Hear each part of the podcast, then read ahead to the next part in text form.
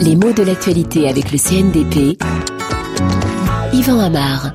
La conférence de Copenhague apporte-t-elle de nouveaux mots au moulin de l'actualité? Certainement, mais pas toujours ce qu'on imaginait. Bien entendu, le mot climat, tous ceux qui sont de la même famille sont très employés, vu l'inquiétude importante qui est liée au réchauffement climatique.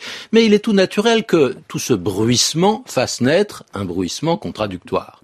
Alors plus on parle de réchauffement climatique, plus se font entendre les climato-sceptiques. Oui, les climato-sceptiques, drôle de mot, qui n'est pas franchement marqué par une opinion. Parce que ceux qui se soucient du réchauffement de la planète peuvent parler avec exaspération de ce climato-scepticisme, mais ceux qui sont excédés par la conférence de Copenhague se réclament aussi de ce climato-scepticisme.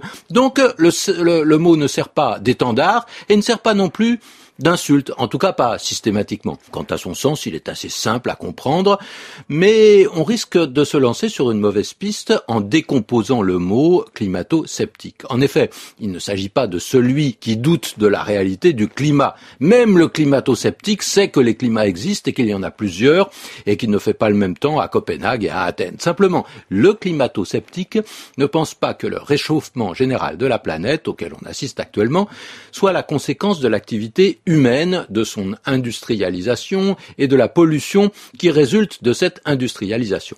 Le climato-sceptique pense que l'homme serait bien prétentieux en imaginant qu'il peut modifier les grands équilibres planétaires.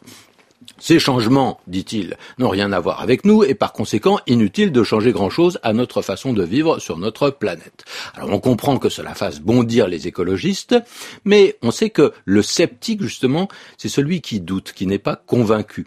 C'est un mot qui s'emploie souvent dans des créations qui naissent de l'actualité. On pense bien sûr aux, eurosceptiques qui font partie du paysage politique aujourd'hui. Cela désigne non pas ceux qui doutent de l'existence du continent Europe, mais ceux qui doutent du bien fondé d'une politique européenne. C'est l'Europe politique qui est en cause. Eh bien, de même, c'est l'écologie politique qui est mise en cause par les climato-sceptiques. Alors, parfois, on les appelle aussi ces climato-sceptiques, on les appelle des négateurs. J'ai encore lu ce mot étrange dans plusieurs journaux datés d'hier. Et là, le mot, il est franchement péjoratif. C'est ainsi qu'on désigne ceux qui nient la réalité des changements climatiques et la responsabilité humaine dans ces changements.